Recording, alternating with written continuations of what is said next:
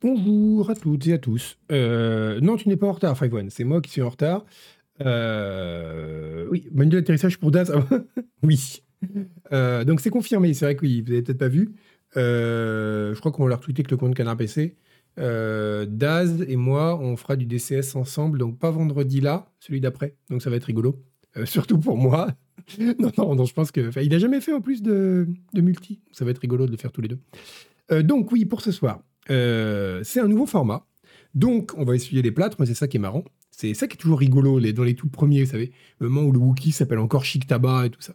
Tous les trucs n'ont pas encore été bien décidés. En fait, je m'étais dit, vous vous rappelez peut-être, vous vous rappelez même sûrement, vous avez été traumatisé à vie, de ceci. Donc ceci, ah, bah, ah, c'est écrit à l'envers. C'est marrant, je viens uniquement de percevoir que la webcam est mirrorée alors que c'est mirroré, euh, c'est derrière moi aussi les, affiches. Euh, donc en tout cas, voilà, le roman Mood, le fameux grand roman Mood sur un marine maniaco-dépressif. non, le roman Doom qu'on avait fait l'année dernière, ou non, il y a deux ans, je sais plus. Non, je crois que c'était c'était avant le confinement. Putain, ça remonte. Hein. Bref, on avait lu ça et euh, je me dis que ce serait cool de faire de temps en temps des streams lecture. Alors pas in extenso parce que plus jamais ça, plus jamais ça, c'est horrible, c'est euh, qui, qui, voilà, c'est pas possible. Et puis après, y a pour connaître, il y a peu de livres. Le roman Doom a une particularité, c'est qu'il est, ah non, c'est Doom, mais il y a écrit Mood parce que c'est mirroré. Euh, donc c'est euh, et je ne sais pas pourquoi. C'est c'est voilà, c'était pendant le confinement. attends, le stream des stats, attends, t'as y faire. je sais pas ce que je vais sortir de mon sac. Donc, c'est le, roman Doom, c'est vrai qu'il a une particularité, c'est que c'est un roman qui est absolument hilarant, surtout dans la traduction française, de la première à la 216e page. Euh, donc, ça vaut presque le coup d'en faire une lecture in extenso. La plupart des bouquins, c'est pas le cas. Mais ce qui est marrant, c'est de trouver, parce que c'est surtout qu'on regarde un peu dans les trucs bizarres en lien avec tout ce qui est truc tech, geek, machin, il y a des choses extrêmement drôles et complètement improbables. Euh, et, ça vaut le coup d'en parler. Donc, alors, merci Pablo. Merci, quelle, impolitesse. Je présente mon format et je ne parle pas des, et je ne parle pas des, je ne salue pas les, les abos. Euh, Mood, c'est un Doom Slayer mélancolique. Ce serait tellement bien. Je me, je crois qu'il y a eu un mode pour Doom qui s'appelait Mood, justement, qui était un truc comme ça, un peu narratif. Euh, ou alors je l'ai rêvé. mais l'idée est très bonne d'avoir un truc. alors, attends, les intellos. Non, attendez, vous n'avez pas vu. Donc voilà, je me suis dit, quel bouquin on pourrait faire pour cette première? Parce que des bouquins, euh, on va dire, discutables et dont le style en lui-même est assez drôle à lire, euh, il y en a un certain nombre, même si peu vont au niveau du bouquin Doom. Euh, mais, là, je me suis dit, pour la première, il faudrait trouver un truc vraiment improbable. Alors, j'ai trouvé un truc vraiment improbable, sorti en novembre dernier. C'est c'est tellement con que j'arrive pas à y croire. Ça s'appelle Bienheureux soit notre monde et c'est écrit, figurez-vous, par Yatali Yakal, ou plutôt euh, Jacques Attali quand on le lit dans les bons sens. Donc en fait, si je devais vous résumer le livre, imaginez un Ready Player One géopolitique écrit par Jacques Attali qui parle de jeux vidéo. Le fameux roman de Attali pour Julien le, Baron, euh, chinois exactement, pour ceux qui connaissent le Canard PC. Donc, évidemment, on va pas le lire in extenso, déjà parce que c'est un livre qui vient de sortir, donc on n'a pas le droit, et puis en plus parce que c'est long, et puis en plus parce que ce serait pas très intéressant, mais il y a des passages qui valent vraiment leur pesant d'or. Alors ce livre est absolument fascinant. Alors encore une fois, j'essaie de poser un peu les bases comme c'est un nouveau format. Le but c'est pas de se moquer des gens et euh, même si bon, là pour le coup ce sera un peu du punch-up parce que c'est pas non plus un petit auteur méconnu, mais euh, mais c'est pas c'est toujours écrire un bouquin qu'on soit connu ou pas, c'est toujours une galère. Donc je veux pas faire d'être méchant avec les gens qui écrivent, même quand le résultat n'est pas très convaincant.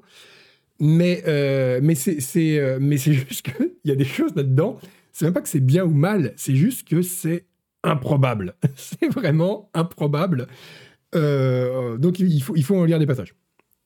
C'est euh, non, vous, allez, vous allez beaucoup, euh, vous allez beaucoup, vous, enfin, vous, allez voir, vous allez voir. Déjà, il, faut d'abord vous présenter le truc en deux parties. D'abord, je vais vous lire la quatrième de couverture, comme il est de coutume de faire dans ces cas-là. Donc, une dystopie tragiquement réaliste, un roman haletant et vertigineux, haletant et vertigineux, qui fait voler en éclats toutes nos certitudes. Alors, dire que je l'ai lu sera un bien grand mot, mais je l'ai quand même parcouru avec attention. Euh, je l'ai lu en diagonale, une diagonale pas trop inclinée, on va dire, une diagonale du plein. Et, euh, mes certitudes n'ont pas volé en éclats. C'est-à-dire que voilà, j'ai pas l'impression d'avoir, euh, voilà, il n'y a pas eu de, changement de paradigme. C'est pas, pas un livre qui m'a bouleversé. C'est pas Moby Dick, quoi. Même s'il y a des points communs avec Moby Dick, on va en parler. Il y a, un, énorme point commun avec Moby Dick dont on parlera, euh, tout à l'heure. Mais, euh, donc, non, ça n'a pas fait voler en éclats mes certitudes. C'est un roman qui est assez marrant parce que. Enfin, vous allez voir. Vous allez voir. Euh, j'ai eu le vertige, vaguement. J'ai eu un peu le vertige. C'est vrai qu'il a déjà fait voler en éclats la certitude de Julie d'être une femme. Donc c'est quand même un bouquin qui est. Alors allons-y. Je vous lis par contre. Alors il n'y a pas la quatrième de couverture, mais il y a là deuxième, le petit volet de la deuxième de couverture que lui par contre je vais vous lire parce qu'il est il est plus développé parce que dire que ça va faire voler en éclats nos certitudes, on va pas très loin avec ça. Attention, accrochez-vous. 6 hein. janvier 2029, Berlin. Ehud Elmer. Ehud Elmer, c'est le personnage. Prisonnier, prisonnier politique enfermé depuis trois ans, parvient à s'évader à la faveur d'une cyberattaque. Traqué par toutes les polices, il retrouve ses complices et reprend la tête de son groupe de résistants, les Vivants. Leur but Éliminer systématiquement ceux qu'il désigne comme les vrais maîtres du monde, les sombres, ces dirigeants insaisissables qui se cacheraient derrière les gouvernants et qui serait responsable de tous les dérèglements de la planète. La situation mondiale est catastrophique. Le réchauffement climatique s'est aggravé, provoquant des millions de morts chaque année. À Washington, Donald Trump, élu en 2024 et réélu en 2028, a lancé un vaste programme d'expulsion des étrangers et une lutte sans merci contre le trafic de drogue. En France, Marine Le Pen, élue en 2027 et toujours populaire après deux ans de mandat, tente de faire réformer la Constitution pour rester au pouvoir jusqu'en 2026 alors que la guerre grogne sur tous les continents, gronde, pardon, la qui grogne, c'est bien aussi. Alors que, la guerre gronde sur tous les continents, la plupart des gens se résignent à ne pas avoir d'impact sur l'avenir et s'étourdissent de drogue, de malbouffe et de jeux vidéo. Attention, on y arrive. Que peut un petit groupe de rebelles contre ces forces immenses? La bataille est-elle perdue d'avance? À chacun d'entre nous de choisir son camp. Et là, voilà, à Gougrou, je suis la guerre, exactement.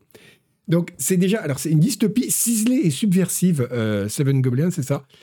Alors, alors, le livre est divisé en trois parties. La première partie s'appelle Les Sombres. La celle du milieu, qui est la plus intéressante selon moi, en tout cas dans le cadre de ce stream, s'appelle Les Illusionnistes.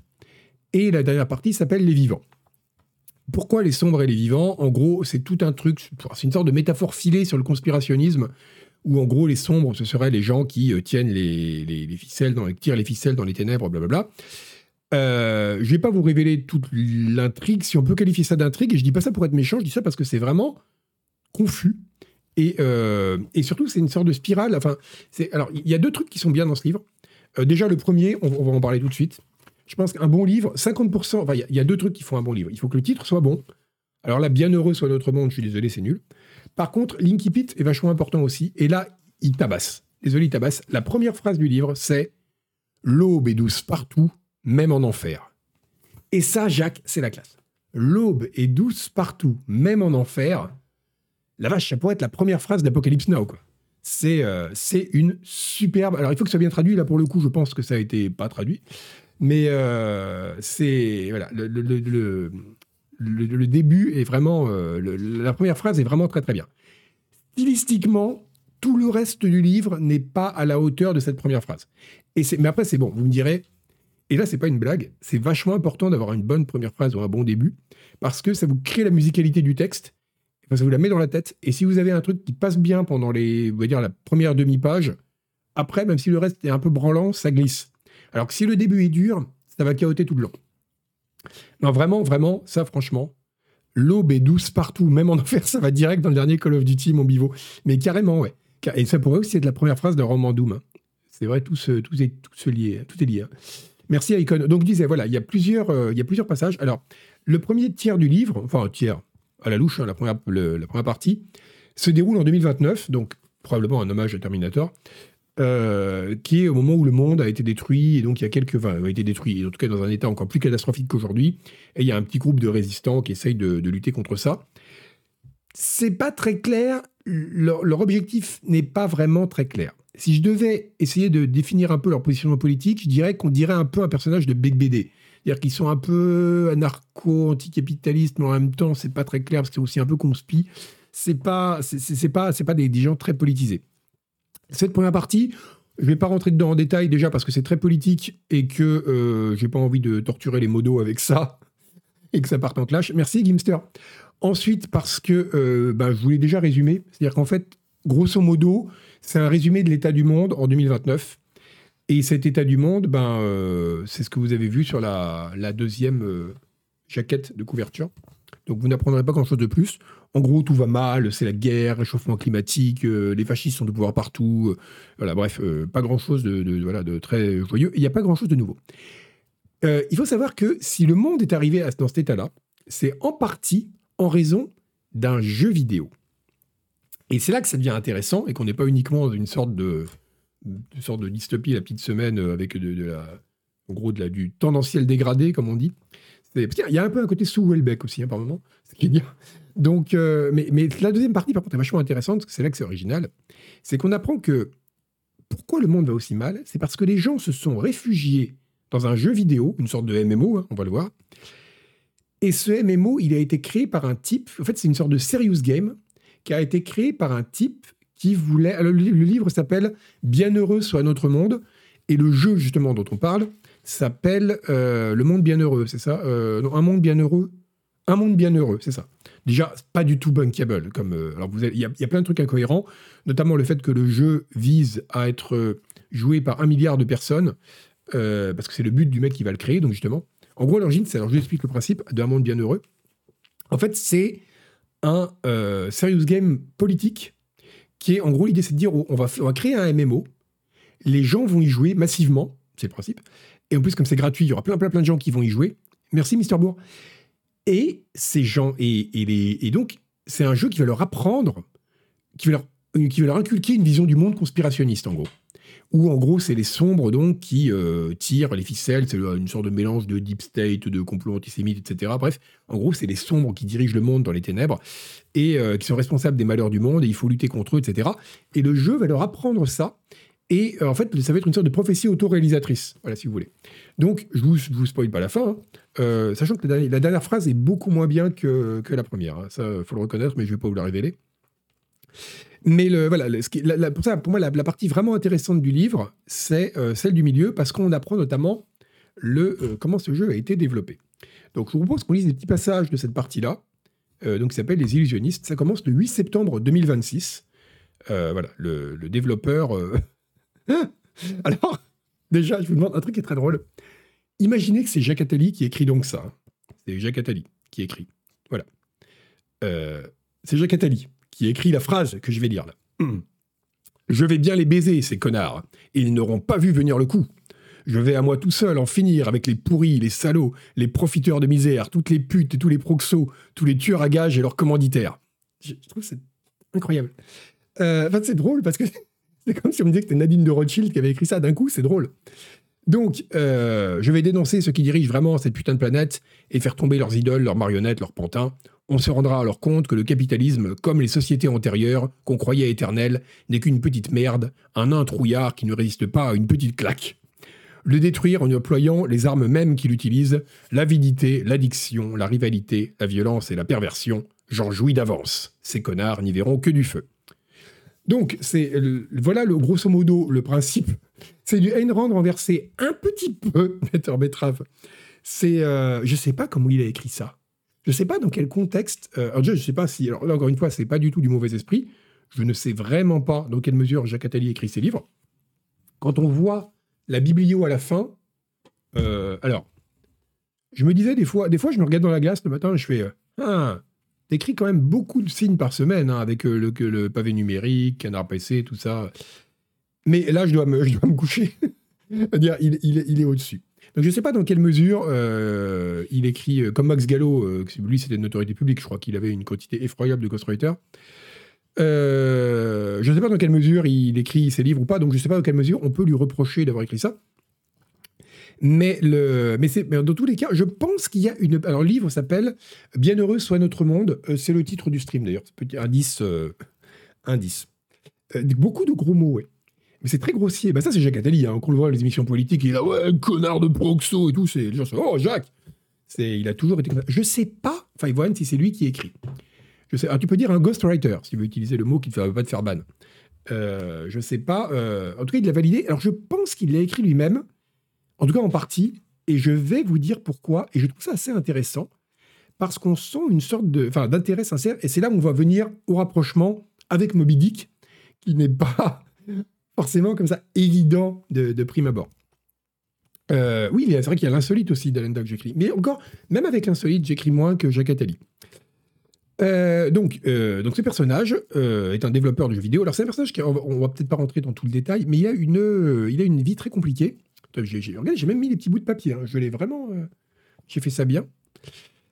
il a, ouais, il, a, donc, alors c'est un mec extrêmement intelligent. c'est le fils d'un poète libanais très riche. Déjà, c'est des trucs complètement incompatibles, mais en l'occurrence, oui. Euh, qui est voilà qui, qui est qui est donc qui est mort et il est malheureux parce qu'on père est mort, il s'est mis à déprimer, voilà. Donc, on va revenir un petit peu sur le début du jeu et c'est là où on va pouvoir voir vraiment pourquoi ce livre est à la fois enfin n'est pas justement juste la simple dystopie sans grand intérêt de supermarché qu'on peut attendre et qu'en même temps c'est vachement vous allez voir pourquoi c'est intéressant? Donc ces connards n'y verront que du feu. Comme toujours, ils croiront au début que ce n'est qu'une machine de plus pour faire du fric. Regardez, je, rentre dans le personnage. Même s'il est contre eux, cela ne les dérange pas. Ils y voient juste une autre façon de faire grossir leur gâteau. Ces cannibales ont tellement le nez sur leur compte, leurs profits, leurs marges, leurs sous, leurs cours de bourse, leur taux de rentabilité, qu'ils ne comprendront pas que c'est bien autre chose qui se joue là. Quand je vous parlais de Bec BD, on sent que stylistiquement, il y a ce même côté. J'ai l'impression que ça a été écrit par quelqu'un de 14 ans. Voilà. Et, euh, c'est rigolo, c'est penser que l'homme qui a écrit ça est quand même l'homme qui a écrit Analyse économique de la vie politique, paru au PUF en 1973, ne cesse de me fasciner. quoi. C'est fascinant ce besoin, ce besoin chez les Français de faire des livres. C'est, euh, donc, bah, bref, passons. Donc voilà pourquoi c'est intéressant. Ce jeu vidéo auquel je travaille depuis des années est enfin au point. Il sera en ligne demain. Il est plus que réussi. Un jeu comme on n'en a jamais vu. Beaucoup mieux qu'un triple A, comme on dit dans le métier. là, vous allez commencer à voir pourquoi c'est intéressant utilisant, bien avant tout le monde, les moyens les plus avancés de la psychologie cognitive, de la réalité virtuelle et immersive. Les personnages réagiront en utilisant l'intelligence artificielle, ce qui les rendra pratiquement indépendants des joueurs. Ils apparaîtront sous forme d'hologrammes pour ceux qui joueront en 3D. Bon, après, ça devient un peu n'importe quoi. Mais euh, voilà, dans des réalismes jamais atteints, les joueurs ne pourront plus s'en défaire. L'addiction, je l'ai constaté dans les tests, s'installe au bout de quelques minutes. Et après, on est ferré, addict, accro à mort. Donc voilà, c'est le ghostwriter. Alors, c'est fascinant. Oui, alors déjà, il y a un côté mépris de classe, mais alors c'est un peu un truc qui est fascinant dans le livre, c'est que d'un côté, ça prétend dénoncer une vision conspirationniste du monde et simpliste, avec des grands méchants qui tirent les ficelles dans l'ombre, etc.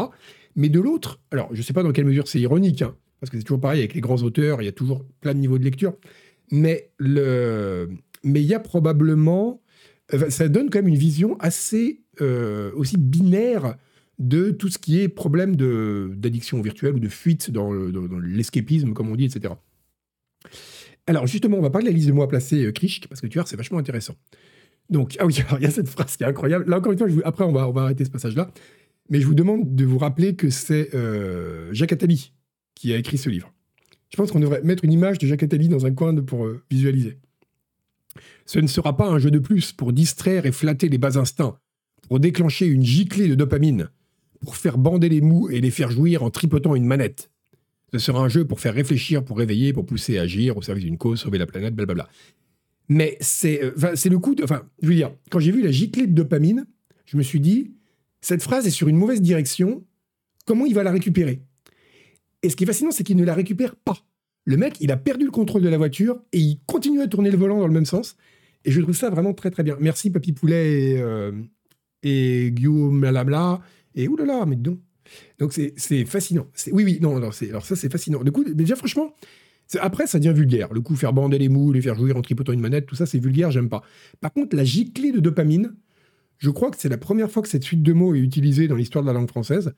Et je trouve ça pas mal. Parce qu'on a quand même tous les trucs de neurosciences euh, bas de gamme, du genre Ah, gna, gna, mais c'est la dopamine qui fait que les gens sont addicts, qui est quand même toujours des visions extrêmement, euh, extrêmement simplistes de ces choses-là. Mais quand on parle de giclée de dopamine, genre, ah, j'ai besoin d'une giclée de dopamine, là, je trouve ça très bien. Je trouve ça très bien. C'est dommage qu'après, il est, vraiment fait dans le graveleux, parce que la giclée de dopamine, c'est cool. Donc voilà l'idée. Euh, en gros, l'idée, c'est de faire un serious game et euh, qui va euh, encourager. Bon, le mec est hyper vulgaire. Je ne vous lis pas tout, mais je ne sais pas dans quelle mesure c'est. Jacques Attali s'imagine qu'un un activiste parle comme ça, ou un mec en colère parle comme ça. Parce que. moi, j'irais plutôt un type genre Yuna Bomber, tu vois. C'est-à-dire complètement cinglé, mais en même temps assez analytique et tout. Pas avec ce côté, pas avec ce côté vraiment. Enfin, alors, le mec, il dirait qu'il est bourré, quoi. merci Ola, Gumla, merci, merci beaucoup. Merci pour tous ces subs. Euh, si Jacques savait ça, il te remercie. Donc voilà, là où pourquoi ça m'intéresse, bon, on va passer euh, le, début, parce que bon, en gros, le principe du jeu, c'est justement que ce sera un jeu dans lequel il y aura euh, des. Bon, là, il raconte le monde va très mal, blablabla. Alors, il y a des répétitions terribles. C'est-à-dire qu'il y a énormément. La giclée de sub, moi, il va, exactement. Il y a une giclée de sub, Guillaume là, merci. Donc c'est vraiment, euh, il y a beaucoup de répétitions. Régulièrement, il explique que le monde va très mal, que crise migratoire, que crise des démocraties, que crise écologique, etc. Et ça, c'est répété, mais in extenso sur plusieurs pages, plusieurs fois dans le livre. Je trouve que c'est un peu lourd, mais alors c'est un livre où il y a des trucs qui sont, qui auraient pu être coupés. Mais on va revenir justement à la suite. Quand il nous parle un peu du jeu. Alors là, voilà, c'est la partie qui m'intéresse. Donc deuxième chapitre de la partie euh, les illusionnistes. Euh, c'est euh, Message à ceux qui me liront plus tard, comme vous pouvez le voir ici écrit à l'envers. C'est un. Donc, bon, il raconte toute sa vie, blablabla. Sa mère, sa, sa, mère qui était la fille d'un grand poète syrien, et non pas libanais. Excusez-moi, je me suis trompé. Donc, blablabla. Bon, il parle de son père. alors, le mec est incroyablement intelligent parce que donc on apprend qu'il a travaillé à la NASA. Euh, j'ai commencé à regarder autrement le monde, à réfléchir à la réalité des pouvoirs. Ce que j'avais appris au MIT, à la NASA, m'avait convaincu qu'on savait bien plus de choses qu'on lisait sur la vie extraterrestre, que le dérèglement climatique était bien plus terrible qu'on l'admettait. en gros, au moment où son père meurt, il, pète les plombs. Euh, et, donc, on apprend au début qu'il a bossé donc, dans les laboratoires d'astrophysique, il a bossé au MIT, il a bossé à la NASA. Donc, le type est extrêmement intelligent. Et là, donc, il a une période, il a un moment de déprime c'est vraiment inspiré d'Agvou. Il y a un moment de déprime euh, suite à la mort de son père. Et donc, on se dit, voilà, il est foutu, il va avoir des idées suicidaires et tout. Et il va être sauvé par quoi? Il va être sauvé parce que, euh, voilà, un jour de 2007, alors que j'étais au fond du néant, au fond du néant, c'est. Euh, je sais pas si c'est si c'est voulu. C'est assez cool. Si c'est pas voulu, c'est bizarre. Euh, que mes douleurs à la hanche étaient de... Parce que le, néant n'a pas de fond. Enfin, je sais pas. Euh, que mes douleurs à la hanche étaient devenues intolérables, ça je sais pas. Bon, que aucun médoc ne réussit plus à les atténuer, blablabla. Euh, j'ai été approché par un des patrons d'une boîte anglaise de jeux vidéo. C'est comme ça que ce type, brillantissime, petit-fils d'un grand poète syrien et ancien du MIT et de la NASA, va découvrir le jeu vidéo, qui m'a expliqué qu'il voulait produire un grand jeu fondé sur la recherche de la vie extraterrestre, qu'ils avaient besoin d'un expert du sujet pour les conseiller, qu'on leur avait parlé de moi. J'ai éclaté de rire à cette proposition. Ma déchéance était-elle tellement connue qu'on pouvait aller jusqu'à me proposer ça Travailler à un jeu vidéo? Certes, j'aimais y jouer, mais maintenant, mais je n'allais pas m'abaisser à y travailler. Alors ça, c'est extrêmement bizarre aussi, parce que je pense que quelqu'un qui trouve que c'est honteux de travailler dans le jeu vidéo, n'est pas forcément quelqu'un qui joue à des jeux vidéo. Mais là, passons. Ça, c'est le genre de petite contradiction qu'il y a dans tous les êtres, y compris dans ce développeur. Là où ça m'intéresse, c'est qu'il les a rappelés. Alors, je les ai rappelés. Après tout, pourquoi pas? D'échéance pour d'échéance. Je suis devenu une merde. Le monde est une merde. On va bien ensemble. On dirait, franchement, il faudrait le lire avec la voix de Renaud. Donc, bon, donc en tout cas, euh, il va se mettre à. Euh, il, va, être engagé dans le jeu vidéo comme euh, conseiller, en gros, pour consultant, en fait, hein, c'est ça, de par sa spécialité, de par sa spécialité, enfin son, son expérience à la NASA. Et alors c'est là justement que le mec, parce qu'il est, donc, il est extrêmement intelligent et extrêmement euh, mégalo, ça devient incroyable à ce moment-là, et ça devient incroyable à la fois, et euh, Renault, époque connard de virus, oui, Bungle, ça devient incroyable à la fois du point de vue du personnage, vous allez voir, mais aussi du point de vue de l'auteur. C'est-à-dire que ça marche sur les deux niveaux, et vous allez comprendre. Je ne me suis pas contenté de conseiller le game designer. J'ai voulu apprendre tous les métiers de cette industrie. Tous développeur, architecte, programmeur, testeur, game designer et enfin, fonction suprême, game manager. J'ai appris aussi les différents langages de programmation qu'on utilise pour faire ces jeux. Pas trop difficile pour moi. Ce que je savais en mathématiques et ma pratique de ces jeux m'ont aidé à progresser rapidement. On a commencé à me consulter pour plusieurs autres jeux. J'ai aussi appris à insérer des passages de films dans les jeux et à en commander à des réalisateurs sous le nom de, ouvrez les guillemets, cinématique. Donc, le mec va de... Non, là, vous dites, il a appris tous les métiers du jeu vidéo. Alors, apparemment, pas trop les métiers artistiques. Hein. C'est plus la question vraiment de développement. Mais après, le mec, bon, c'est un, c'est un matheux de formation. Mais quand même, voilà. J'ai appris tous les langages. Le mec, les différents langages de programmation. Tout, le gars, il a tout appris. Donc, il est quand même très, très fort. Alors, je revivais, mes addictions disparaissaient. Plus j'étais dans le virtuel, plus j'avais le sentiment d'être dans le vrai, etc. Alors là, il y a juste un passage que j'ai trouvé vraiment cool. Euh, je vais vous le lire, parce que j'ai dit encore une fois, le but, c'est pas de dire non, non, c'est nul et tout. C'est de, il y a des passages grotesques, notamment après. Mais là, c'est un passage que je trouve assez bien. J'avais l'intuition que quelque chose m'attendait de ce côté-là. Je me suis mis à étudier ce qu'on n'appelait pas encore l'intelligence artificielle et qui, je le sentais bien, allait jouer un rôle majeur dans cette industrie. J'ai commencé à penser que les vies humaines réelles n'étaient pas plus compliquées à comprendre et à manipuler que celles des personnages d'un jeu vidéo, et qu'il n'y a pas plus de hasard dans la vie que dans un jeu. Le hasard n'est en réalité que l'expression de notre ignorance de certains paramètres du jeu qu'est la vraie vie. Le game designer, lui, il sait tout du jeu, et il n'a pas de hasard pour lui. Celui qu'ils appellent Dieu, s'il existe, n'est rien d'autre au fond qu'un game designer. Alors si on fait l'impasse sur le style, euh, il y a un point qui est intéressant, et sur le côté conspirationniste du personnage qui dit euh, je peux manipuler les gens comme des PNJ, ce qui de ce point de vue-là est intéressant en termes de discours conspirationniste sur Internet, parce que ça y ressemble. Mais ce, qui est, euh, mais ce que je trouve vraiment intéressant, c'est l'idée qu'il y a un rapport au hasard et à la possibilité de contenir le hasard dans un univers virtuel, qui moi me fascine dans le jeu vidéo notamment, euh, qui n'est pas celui de l'existence réelle. Et je trouve ça assez intéressant. Bon alors là c'est pathologique dans le cas de ce personnage, mais je trouve ça intéressant et c'est dommage qu'il n'ait pas creusé là-dessus. Peut-être parce que Jacques Attali n'a jamais joué à un jeu vidéo, ce qui fait que, comme on va le voir après, sa compréhension du truc est un peu compliquée. Euh, le nom du livre, c'est euh, Bienheureux sur notre monde, c'est aux éditions Flammarion. Et c'est un roman de Jacques Attali, tout est sur la couverture. Euh, donc ma réputation a grandi. J'ai commencé à travailler pour différents éditeurs de jeux dits AAA, triple A, il précise au cas où tu prononces ça comme l'andouillette, quoi que l'andouillette aussi on dit triple A, c'est-à-dire très sophistiqué. Il faut compter entre 3 et 7 ans pour en mettre un au point, avec 500 personnes. Les plus chers, comme Cyberpunk 2077, coûtent plus de 300 millions de dollars. Et l'investissement vaut le coup. Un jeu comme Fortnite, lancé en 2017, a rapporté à lui tout seul plus de 6 milliards de dollars par an et a rassemblé près d'un milliard de joueurs. Alors, on arrive à Moby Dick. Pourquoi je vous dis que ce livre me fait penser à Moby Dick alors qu'il y a quand même une différence entre Melville, qui est un des plus grands écrivains de tous les temps, et Jacques Attali, quoi qu'on pense par ailleurs des, incroyables performances stylistiques de Jacques Attali jusqu'à présent, c'est que c'est un livre. Si vous avez lu Moby Dick, je pense que c'est mon roman préféré. C'est le plus grand roman que j'ai jamais lu, Moby Dick. Mais il y a des moments où Melville dit Maintenant, je vais leur parler de baleines. Et donc, il y a 20 pages où vous avez des factoïdes sur la chasse à la baleine. Et vous dites Mec, t'aurais pu couper. Parce que c'est vraiment pas intéressant d'avoir un gros passage comme ça sur la chasse à la baleine. Quel est l'intérêt d'ajouter ça?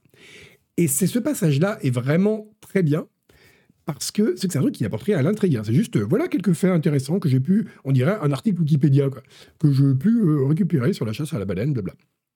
Mais alors, là où c'est marrant, c'est que le, ce, passage-là, c'est vraiment ça. C'est-à-dire que, sauf qu'au niveau du style, on dirait plus une dissertation de collégien à qui on aurait demandé de faire un exposé sur. Vous savez, comment s'appellent les trucs qu'il y a qu'on vous faire en première, là? Euh, Comment ça s'appelle, ce truc-là? Euh, c'est euh, les TPE, voilà, les TPE. On dirait un TPE sur les chiffres et l'industrie du jeu vidéo. Et là, une bonne partie du livre va virer vers ça. On sent que, d'ailleurs, il le dit à la fin, il le dit, je cite, euh, c'est les remerciements du livre. Ma gratitude va à Stéphane Burrier qui m'a guidé dans le labyrinthe des concepteurs de jeux vidéo et qui m'a permis de m'entretenir longuement avec deux autres maîtres anglais de ce métier, James Russell et Hugh Binks. J'ai tout appris d'eux, blablabla. Donc il a beaucoup parlé, voilà. Il on sent qu'il s'est renseigné, il a, il, a fait son, il a fait ses devoirs, comme on dit. Euh, c'est un, c'est vrai? Oh, trop bien, euh, Skady Je note, je note. Donc, c'est euh, c'est vraiment, euh.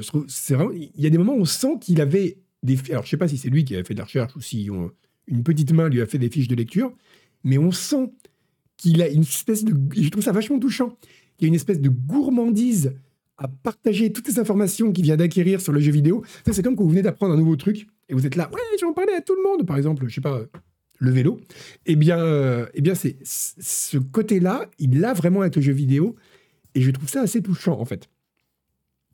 Donc, le, voilà, le passage, euh, donc, je vous le relis, hein. j'ai commencé à travailler pour différents éditeurs de jeux vidéo dits AAA, c'est-à-dire très sophistiqués. Il faut compter entre 3 et 7 ans pour en mettre un au point, pour en mettre un au point, avec 500 personnes. Les plus chers, comme Cyberpunk 2077, coûtent plus de 300 millions de dollars, et l'investissement vaut le coup. Un jeu comme Fortnite, lancé en 2017, a rapporté à lui tout seul plus de 6 milliards de dollars par an et rassemblé près d'un milliard de joueurs. Je vous rappelle qu'on est en train de lire plus ou moins le manifeste d'un illuminé qui décide de créer un jeu vidéo pour euh, diffuser ses idées politiques dans la population. Est-ce qu'il aurait besoin de faire un petit encadré comme ça? Rappelons quelques chiffres sur l'industrie du jeu vidéo.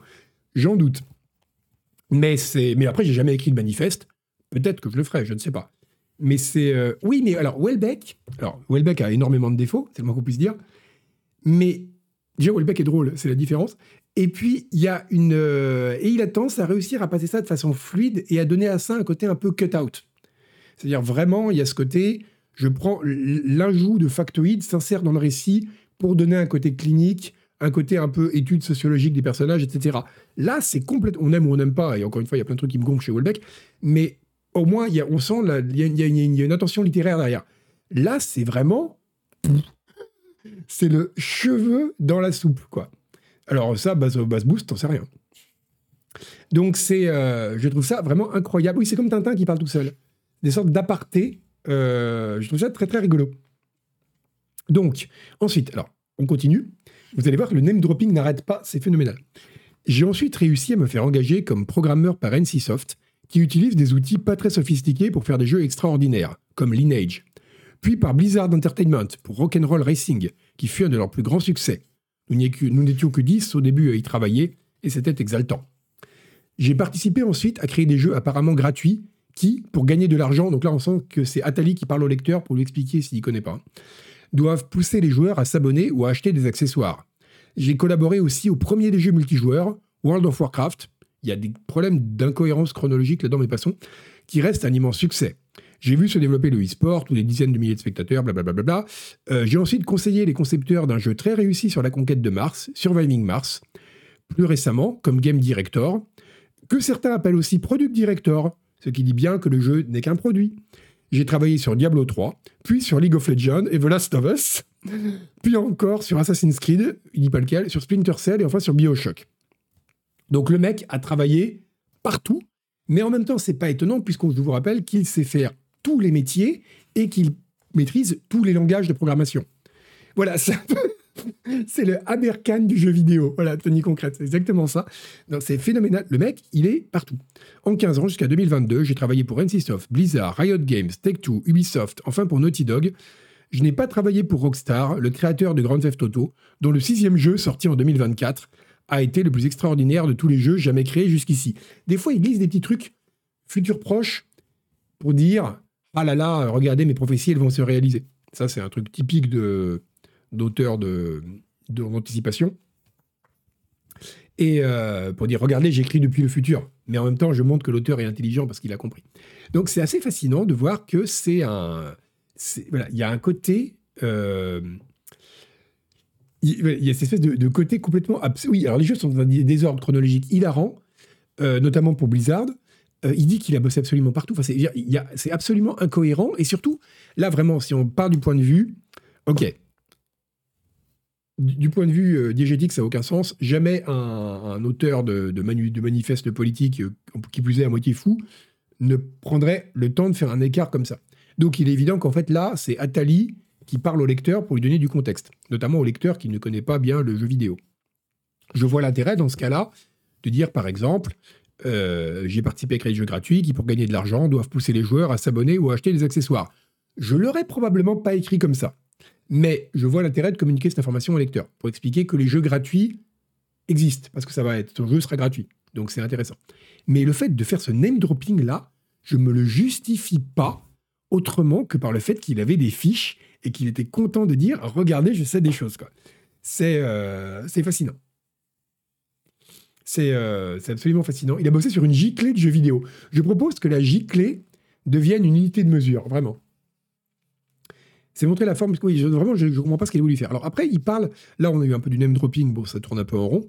ce qui est intéressant après, c'est qu'il se met à avoir des. Voilà, on a quand même l'opinion du personnage sur le jeu vidéo. Si certains jeux sont érudits, captivants, comme Europa Universalis de Paradox, sur lequel je n'ai pas travaillé, Paradox c'est écrit XE. Euh, c'est bon, vous voyez pas parce que c'est écrit à l'envers. Le livre est écrit à l'endroit. Hein. Ce serait super bien que ce soit un truc, tu sais, genre Léonard de Vinci, tout est imprimé à l'envers. Euh, voilà, voilà ce qui serait audacieux, monsieur Attali. Donc, oui, il a écrit Paradoxe avec XE, donc comme quoi il y a des limites à la, recherche. Europe universaliste, voilà, de Paradoxe. Et voilà, donc il dit, euh, sur Captivant, comme Europe universaliste de Paradoxe, sur lequel je n'ai pas travaillé, précise-t-il. En même temps, vaut mieux préciser plus vite de préciser dans ce cas-là. Les plus profitables sont tous des jeux de compétition, de bataille, de conquête ou de massacre. On y voit reproduit ce que l'humanité aime vraiment gagner, tuer, éliminer, conquérir. Même si certains jeux, euh, qui se répètent un peu, comme SimCity ou SimWorld, on sent qu'il y avait encore des noms à caser. Au début, on tentait de représenter sommairement la réalité du monde, s'il y a des jeux pour apprendre à coloniser Mars, blablabla. Il n'en existe aucun, à ma connaissance, pour apprendre à rendre la Terre habitable.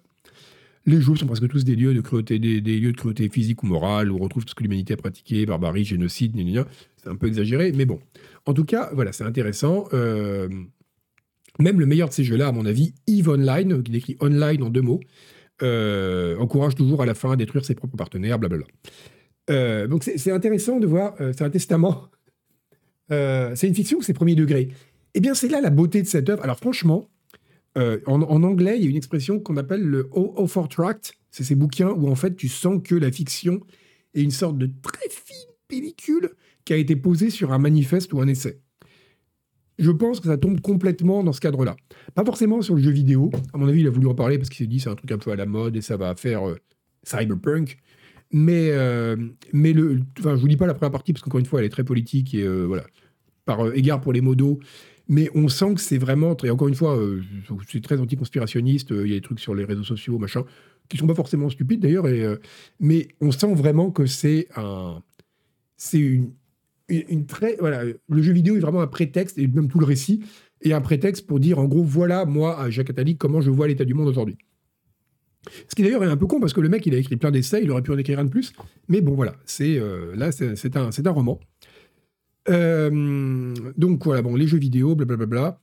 Euh, tous ces jeux exacerbent l'égoïsme pour chacun de gagner, même au détriment de ses partenaires. Aucun d'entre eux ne pousse vraiment à préférer la douceur, la bienveillance, l'empathie, l'altruisme, la coopération, la prise en compte de l'avenir. Je viens de lire cette phrase qui me touche. Voir souffrir fait plaisir, faire souffrir plus encore. Nietzsche, le grand maître des jeux vidéo. Et pas seulement. Alors là, je suis désolé, mais il y a quand même le moment. Enfin, la, la citation Nietzsche random, déjà, faut pas. La citation random, c'est pas bien. La citation Nietzsche random, c'est vraiment pas bien parce que ça donne l'impression que tu as 13 ans. Et puis la citation de Nietzsche random qui commence par Je viens de lire cette phrase qui me touche. Non, Jacques. Là, franchement, encore une fois, je veux pas accabler parce que. Euh, encore une fois, euh, voilà, bon. Mais ça, non. Ça, non. Ça, on fait pas. C'est euh, pas Voltaire. C'est vrai que ça aurait pu être Voltaire. Non, mais voilà. Nietzsche, le grand maître des jeux vidéo, c'est terrible comme phrase, que tu sais que c'est une phrase qui va être prononcée au premier degré par un youtubeur, et c'est ça qui. Voilà. C'est idée. Ouais. Carton jaune, exactement, Five One. Carton jaune pour ça. Euh, bon, c'est pas seulement la faute de ceux qui fabriquent ces jeux. Les meilleurs jeux éducatifs sont beaucoup moins rentables que les autres parce qu'il y a moins de demandes, blablabla. Les humains préfèrent détruire que construire. Alors là, on dit c'est un peu simpliste, mais en même temps, n'oubliez pas qu'on est quand même dans le personnage, pour le coup, est un dépressif. Faut pas faire l'erreur que font beaucoup de gens aujourd'hui. Enfin, toujours, mais ça revient un peu à la mode aujourd'hui de juger l'auteur à travers les propos du personnage. Là, c'est un mec qui est dépressif, qui euh, veut utiliser le jeu vidéo pour transmettre de nouvelles valeurs. C'est normal qu'il ait une vision très négative de ce qui existe actuellement. Donc voilà, c'est un système qui interdit de faire du bon, du sain, de l'utile pour faire ce qui rapporte le plus et qui rend les gens accros. Alors ce qui est intéressant, c'est qu'il va le but, son but à lui est aussi de faire un jeu qui rend les gens accros. Euh, oui, non mais référer à Nietzsche. De toute façon, je pense qu'il faudra un moratoire sur Nietzsche, de façon générale. Mais euh, voilà, le monde n'est pas prêt pour avoir cette conversation. Euh, donc là, il y avait des trucs menus, les Nations Unies, c'est pas très intéressant. Euh, ça changera du monde de faire un jeu. Non, après, c'est plus intéressant quand même. Voilà, là, il s'installe dans une grande maison à Gazéran, un petit, euh, pardon, un petit village à 10 minutes de Rambouillet, sur la route qui conduit au parc du château. Hein, ça doit être sûrement très sympathique. Donc, il s'installe là-bas pour faire son jeu. Il passe son temps à dire que ses voisins sont des abrutis, mais bon, là, encore une fois, c'est le personnage et vu comme il est misanthrope, c'est cohérent. Plus cohérent que le passage sur les chiffres de liste du jeu vidéo. Donc, voilà, alors, voilà. Alors là, il va produire son jeu. Il va produire son jeu. Je vais me consacrer autrement à autrement. Ok, bon, à produire ce jeu. Je serai le game director, le patron, et ce qui ne gâte rien, le producteur aussi, car c'est moi qui financerai tout. À moi de définir les objectifs, le calendrier, les moyens nécessaires. Ce jeu sera un open world, entre parenthèses, c'est-à-dire où on pourra se déplacer librement dans un espace tridimensionnel, contrairement à un jeu à déplacement linéaire. Il sera multiplayer, je ne sais pas pourquoi c'est en anglais, même pas en italique, hein, comme ça. Des milliards de joueurs pourront y jouer ensemble, des milliards. Alors attendez, c'est là où on voit. Alors, euh. Alors là, bon. Loin de moi l'idée de vouloir critiquer, remettre en question les connaissances techniques d'un type qui a travaillé dans tous les studios de jeux vidéo du monde, est un ancien de la NASA du MIT et maîtrise tous les langages de programmation.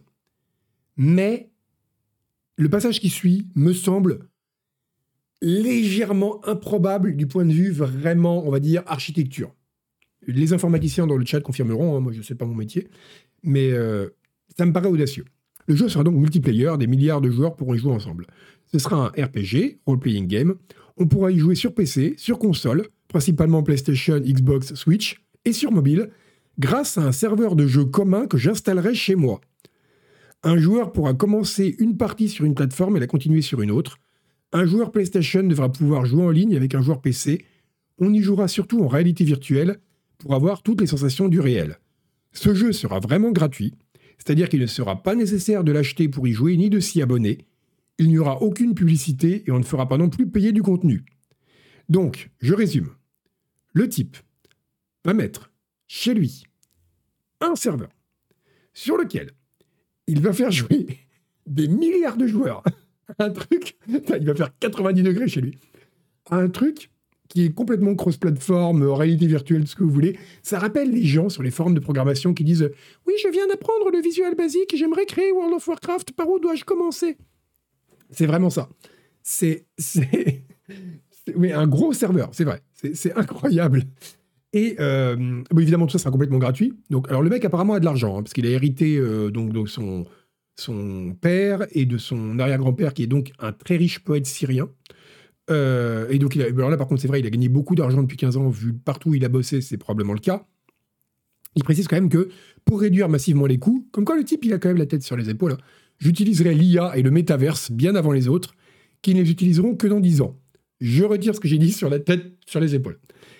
Euh, donc voilà, il va créer un jeu qui euh, est une simulation du monde réel pour apprendre aux gens à le réparer. C'est un crypto bro, voilà. Le titre de cette œuvre, euh, c'est Bienheureux sur notre monde, qui est dans le, titre et dans le, titre du stream. Quand je dis Bienheureux sur notre monde avec Agar, c'est pas parce que c'est une messe, hein. c'est vraiment c'est le titre du livre. J'aurais dû mettre des guillemets, je pense. Même si normalement, on met pas les titres. Mais bref. Oui, c'est une sorte de striptease avec le type qui veut créer un site, c'est ça. Donc voilà, il y, a- beaucoup de trucs qui vont pas. Mais alors moi, il y a encore un, truc qui me fascine là-dedans, c'est le niveau d'entrée dans les détails. Et c'est ce que je trouve génial dans ce bouquin de Jacques Attali, qui veut vraiment caser tout ce qu'il sait sur le jeu vidéo. Il veut lire, il veut, il veut caler toutes les fiches. C'est, euh, pardon, le- encore une fois, c'est un mec qui dit je vais créer un jeu gratuit où des milliards de joueurs se connecteront, où ils, euh, ils apprendront à changer le monde, comme ça je diffuserai mes idées politiques, blablabla. Ok. Mais il y a quand même ce passage. On pourra y jouer sur PC, sur console, entre parenthèses, principalement PlayStation, Xbox, Switch. Est-ce qu'un dans un manifeste, le type préciserait ça, quoi? C'est absurde. C'est, je trouve, et franchement, là je suis sérieux, c'est pas pour me moquer. Je trouve, y a, on arrive à un deuxième degré. C'est un peu comme pour un nanar, vous savez. Sauf que là, c'est pas que c'est nul, c'est que ça devient fascinant. C'est-à-dire que ça a presque un côté texte à contrainte, vous savez. Alors tu dois écrire un manifeste politique, mais en même temps, tu dois caser des informations sur l'industrie du jeu vidéo en 2024. Ça fait rédac de collégien, voilà, c'est ça. Euh, là, donc, on lit, enfin, on lit, on parcourt un livre de Jacques Attali qui, en gros, est un croisement entre une dystopie et euh, Ready Player One, dont il parle d'ailleurs à un moment. hein. Ah bah, il en parle juste là, d'ailleurs. Euh, le seul projet qui ressemble un peu, donc à son projet de jeu, euh, de jeu simulant le monde, on nous trouve dans un roman, Ready Player One, entre parenthèses, repris au cinéma par Steven Spielberg. C'est limite s'il n'y a pas un QR code pour acheter le DVD, où une partie de l'humanité tente de s'échapper dans une oasis virtuelle pour fuir le monde réel, devenu invivable du fait de la pollution et de la guerre. Ce n'est pas du tout mon projet. Lui, il veut pas que les gens s'enfuient dans le virtuel. Il veut quand même les rendre accros, mais pour qu'ils ben, en fait, soient exposés à la réalité du monde et ils réalisent qu'en fait le monde est gouverné par les sombres, parce que donc le mec est un complotiste au dernier degré, etc. salut les raiders Donc c'est voilà, c'est euh, bon. Alors qu'est-ce qu'on avait d'autre? Je, je crois que j'ai lu un peu tous les passages. Euh, après, il tombe à moitié amoureux de sa voisine. C'est beaucoup moins creepy que ce qu'on pourrait croire vu le début du bouquin avec les giclées de dopamine et tout. Euh, c'est là qu'on voit quand même qu'il y a une différence fondamentale avec Colbeck. Euh, alors là, il y, a, quelques passages pas mal encore. Euh, je vous lis des petits passages. Dans les jeux vidéo, les scénarios sont très rarement vraisemblables. Le mien l'est. En particulier sera vraisemblable la situation géopolitique et écologique mondiale qu'il décrira. C'en est qu'on dirait presque l'argumentaire d'un scénariste de Call of Duty. Les personnages, les décors, les mouvements, la dynamique, les sons du jeu seront totalement réalistes. Progressivement, les joueurs qui jouent en 3D feront de moins en moins la différence entre le jeu et la réalité. Et la cinématique, la cinématique, mais on doit parler de la cinématique en tant qu'art de la cinématique, que je confierai à de grands cinéastes, y aidera. Donc c'est un manifeste de terroriste. Oui, mais c'est un peu l'idée. C'est un manifeste de terroriste, en fait. Enfin, pas le, pas le livre en entier. je te laisserai t'expliquer avec Monsieur Attali. Mais le, passage euh, là, c'est le manifeste d'un type complètement fou. Et avec juste des écarts qui sont inexplicables, où il donne les, les chiffres et perspectives de l'industrie du jeu vidéo. Euh, donc l'environnement géopolitique que j'ai imaginé pour le jeu a de fortes chances de se réaliser, un climat de plus en plus insupportable, famine massive en Afrique, une Chine belliqueuse, voilà. Donc je dis, ça reprend régulièrement. Euh, il refait un point sur l'état du monde. Et là aussi, là vous sentez que c'est aussi une volonté d'insister, mais pas d'insister sur les fiches, mais d'insister sur le fait de dire, moi Jacques Attali, je vous fais cette prédiction pour l'état du monde, qui d'ailleurs je pense est relativement vraisemblable, euh, mais là n'est pas la question. Mais donc, je vais bien la répéter plusieurs fois pour dire, regardez, comme ça, on pourrait dire, c'est un roman d'anticipation qui avait tout prévu. Euh, le nom du livre, Lacan, et je trouve très bien de, pouvoir prononcer cette phrase, c'est bien heureux sur un autre monde. Euh, bah, Yuna Bomber, et ça me fait mal de le dire, mais Yuna Bomber était plus cohérent. ça, ça, ressemble pas à un manifeste, quoi. Cherche un cadeau à faire. Ah bah c'est un très bon cadeau. Donc voilà, alors en gros, il explique euh, que c'est le principe du jeu, faut aider, bon, voilà, qu'en gros, les, vivants, qui sont les révolutionnaires, doivent combattre les sombres, qui sont les forces obscures. En gros, c'est le deep state, quoi, euh, qui contrôle le monde en cachette, et blablabla. Bla, bon. Donc l'idée, c'est en fait de conditionner les gens euh, parce que s'ils y arrivent, le monde devient merveilleux dans le jeu. Donc c'est de conditionner les gens via un jeu absolument incroyable. Ah, alors là, je me pose la question de dire, euh, utiliser un jeu comme ça pour conditionner les gens politiquement, vraiment, mais pas du point de vue juste faire transmettre un message politique dans un jeu consciemment ou pas, ou un bain culturel dans lequel on baigne, ça évidemment, mais vraiment faire un jeu qui aura une sorte de conditionnement, dire si je fais ça, le monde devient meilleur, donc je vais vouloir faire ça dans la vie. Est-ce que ça peut marcher? Je ne pense pas. Merci Chasmore. On peut rejoindre les sombres dans le jeu? Je ne crois pas. Euh, même si c'est un open world, à différencier des jeux linéaires, euh, je pense qu'on ne peut pas rejoindre les sombres, non. Alors là, il n'y a plus grand-chose d'intéressant. Si, il y a ce passage qui est dingue.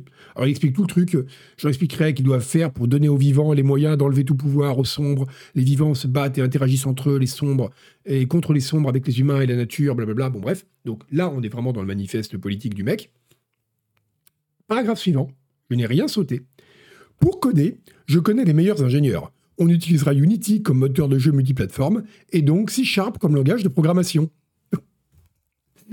voilà, encore une fois, la, petite fiche qui ressort de nulle part. c'est incroyable. Et surtout que là, en plus, il n'y a pas de contexte. Euh, il n'y a même pas une mise en contexte. C'est toujours chiant. C'est le défaut de n'importe quelle œuvre, euh, roman, euh, film, n'importe. Quand vous vous rendez compte que les personnages, ils parlent pas entre eux, mais ils parlent au spectateur. Du genre, vous avez un frère et une sœur, et le frère dit Ah là là, puisque tu es ma sœur, tu sais que. Elle sait qu'elle est ta sœur. T'as pas besoin de lui de là, de pas. C'est pour parler au spectateur. Mais là, c'est même pas ça. Parce que vous prenez quelqu'un qui lit ça parce qu'il se dit hum, un livre de Jacques Attali, ça faisait longtemps que j'en avais pas lu un. Et il connaît rien aux jeux vidéo. Il lit ça. On utilisera pour coder, je connais les meilleurs ingénieurs. Bon là, ok. On utilisera Unity comme moteur de jeu multiplateforme et donc C Sharp comme langage de programmation. cette phrase, elle est incompréhensible. Elle est incompréhensible. Donc c'est, euh, je, comprends, il n'y a aucune justification à la présence de cette phrase. C'est pour ça que ce bouquin me fascine en fait. on continue. Il faudra utiliser pour la partie métaverse de nombreuses technologies de pointe, dont la blockchain, les crypto-monnaies, le web 3.0, la réalité augmentée et la réalité virtuelle. J'ai pour cela aussi les meilleurs. Alors là, sur la partie Unity, alors s'il veut faire un jeu ultra photoréaliste, Unity c'est pas forcément le meilleur choix, mais bref. La partie Unity, donc C Sharp, machin, encore une fois, cette phrase, elle n'a rien à faire là, il faudrait la couper. Je un éditeur, je dirais on coupe. Mais qui, quel éditeur peut dire ça, Jacques Attali? Euh, Mais bref. Par contre, la partie après, là, vraiment, là, je suis désolé. Peut-être que toutes les prévisions de Jacques Attali se réaliseront. Hein. Peut-être que Donald Trump sera réélu en 2028 et se lancera dans une lutte sans merci contre le trafic de drogue. Euh, mais cette prédiction-là, euh, là, il a merdé. Il faudra utiliser pour la partie métaverse de nombreuses technologies de pointe, dont la blockchain, les crypto-monnaies, le Web 3.0, la réalité augmentée et la réalité virtuelle. Cette phrase ne veut rien dire. On dirait un pitch, un élévateur pitch de start-up où tu as mis tous les buzzwords pour euh, convaincre les investisseurs. Cette phrase n'a aucun sens. Je suis désolé, là, celle-là, je la retiens pas. Là, il y a un vrai problème. Même Chris Roberts ne veut pas rentrer là-dedans. C'est, vrai qu'il n'a pas parlé de Square Enix. Cette phrase n'a vraiment pas de sens. Donc là, je suis un peu déçu parce que, et vraiment, sincèrement, je suis vraiment déçu par Jacques Attali. Parce que je m'attendais, euh, oh, jusque-là, ok, bon, c'était pas toujours très adroit, il y avait des lourdeurs, c'était mal dit, comme on dit. Mais il y avait quand même une volonté sincère, et je trouve vraiment, là, sincèrement touchante, de dire, regardez, je me suis vraiment intéressé à mon sujet. Autant là, non, là, ça, c'est pas bien. Ça, c'est vraiment le type qui balance les trucs en vrac sans comprendre et juste parce que c'est les mots qu'il faut dire. Alors, pour dessiner, j'ai ce qu'il faut comme spécialiste de l'art digital. Quelqu'un dit art digital? Enfin, quelqu'un de moins de 70 ans, comme architecte et illustrateur, ils devront établir comment l'univers du jeu, les personnages et les histoires se nourrissent réciproquement et organiser les boucles de rétroaction. Ensuite, les designers mettront tout cela en images. Ils seront complétés par des séquences de films. Alors ça, il aime bien les FMV, hein, que je demanderai à des metteurs en scène. D'autres spécialistes produiront les codes sources du jeu, oui, le rendu de l'audio, là, ça devient confus. Hein. On sent que c'est la fin du paragraphe, il était temps qu'il prenne sa pause. Le joueur ne devra pas faire la différence entre le réel et le virtuel. Avec les technologies que je vais utiliser, c'est possible. Ça devient vraiment confus. Là, ça devient. Oui, la poterie, c'est de l'art digital, techniquement. Hein. C'est. Euh, oui, c'est ça. Là, ce passage-là, il est très confus. Chronologiquement, ça va pas. Donc, il dit euh, il a des spécialistes de l'art digital qui vont illustrer l'histoire du jeu. Donc, est-ce qu'il parle des concept art? Et après, bon, là, c'est pas intéressant, on va pas rentrer dans les détails, mais ce passage n'est pas cohérent. Euh, aucun ne connaîtra l'ensemble de mon projet. Alors évidemment, le mec, il va découper en petits bouts, hein, parce que celui doit être le grand architecte. Euh, j'ai donné à chacun d'eux un ordinateur très puissant, avec une excellente carte graphique, un, un Razer. Alors là, là, il y a un problème. Aucun ne connaîtra l'ensemble de mon projet, point. J'ai donné à chacun d'entre eux, donc à ses collaborateurs, un ordinateur très puissant, avec une excellente carte graphique, virgule, un Razer. Alors, oui, on dirait qu'il y a des partenariats Scadiate. Ça se trouve, il y a des liens Amazon sponsor quand tu appuies sur le bouquin et tu peux acheter un clavier qui clignote. Non, vraiment, je sais pas. C'est vraiment pas très bien écrit, euh, Nancéville. Eh bien, écoute, tu as été conseiller de François Mitterrand, toi? Bon, ok. Donc, c'est bah, pour la ramener dans le chat, il y a du monde. Mais pour conseiller les présidents de la Ve République, il n'y a plus personne. Donc voilà, le coup de la Razer, là, bref. Je continue. Puis on arrêtera là, de toute façon, c'est la fin du paragraphe, enfin du, du chapitre. Je me suis procuré un GDK, Game Development Kit de Sony, un ensemble de logiciels et le hardware, entre parenthèses Sony PlayStation, nécessaire à l'intégration du jeu sur ces consoles. J'ai dû me procurer un très puissant moteur de jeu de Unity et des logiciels de gestion de projet. Voilà, il fatigue grave. Là, il s'est même plus relu, quoi. Même au niveau grammatical. Et comme le jeu est multiplayer et open world, il va demander de grandes capacités de stockage des données. Ah oui, c'était le problème qu'on avait vu tout à l'heure. J'ai pensé à passer un contrat avec l'un des grands fournisseurs de cloud, mais comme c'est trop risqué en termes de confidentialité, j'ai préféré louer une maison voisine et y installer mon propre data center. Cela a été une plus grosse dépense. Et en effet, et on conclura là-dessus, il montre que quand même c'est quelqu'un qui sait de quoi il parle. Acheter la maison des voisins pour y installer un data center coûte en effet en moyenne plus cher que de souscrire un forfait auprès d'un fournisseur de cloud. Écoutez, je vais me moucher parce que tout ça, c'est euh, c'est dire, ça, ça, m'émeut, ça me met les larmes aux yeux et la goutte au nez. Alors, la question de la bande passante, je rappelle quand même qu'il vise un milliard de joueurs. on n'est pas allé jusque-là. Il vise un milliard de joueurs dans son, dans son jeu. Il va falloir une grosse ligne, il va falloir du T1. Donc, bref, c'est un. Ben voilà, si vous voulez en savoir plus, donc là, il va développer son jeu. Alors, je vous, vous appelle le passage où il explique pourquoi il va appeler son jeu, euh, euh, comment s'appelle euh, Un monde bienheureux, par charité chrétienne, parce que vraiment, ce passage est pas vraiment pas très bien écrit. Euh, le Goncourt, pour moi, pour moi c'est le Goncourt. Pour moi, c'est le Gotti, c'est le Gotti, c'est le, c'est le Botti. C'est le Botti 2024 pour le moment. Voilà, Bienheureux sur notre monde par Jacques Attali. C'est aux éditions Flammarion. Euh, pour lire, donc là, je vous ai lu le chapitre au milieu. Le jeu va sortir, je vous spoil pas tout, hein, mais le jeu va sortir, les gens vont y jouer, et ça va avoir un effet sur euh, l'humanité tout entière de jouer à ce jeu qui utilise des technologies euh, absolument incroyables depuis un data center qui est dans une maison à côté de Rambouillet. Parce que c'est vrai, hein. Voilà. C'est un, c'est un livre. alors, Briareos, il y aurait des tonnes de choses à dire au niveau sociologique de savoir pourquoi ça, ça peut être publié.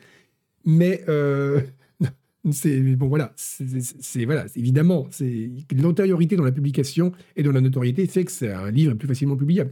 C'est comme les livres d'hommes politiques qui euh, se vendent à 10 exemplaires mais qui sont publiés quand même. Il finira avec le bouquin Sarko un bac à 1 euro, voilà. Mais moi, encore une fois, je suis pas. Le but c'était pas de critiquer le livre euh, ou de dire oh là là, Jacques Attali il écrit mal, etc. Non, c'est pas ça, parce que euh, encore une fois, je dis la première phrase est bien. Je vous relis la première phrase. Hein. Vraiment, elle tue cette phrase. L'aube est douce et douce. Putain, j'arrive même pas à la lire. L'aube est douce partout, même en enfer.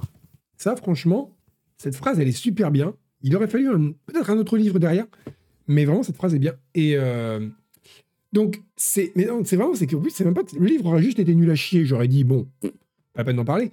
Mais c'est moi, ça m'a fasciné, c'est cette espèce de dropping en permanence de fiches et d'informations. Donc voilà, c'est un... il est 19h59 exactement. Il va être temps de couper le stream pour le relancer en changeant complètement de sujet puisque ça va être Scroll News. Donc voilà, Jacques Attali, bienvenue sur notre monde, bien heureux, bien heureux sur notre monde. Euh, c'est un roman aux éditions Flammarion dont je vous encourage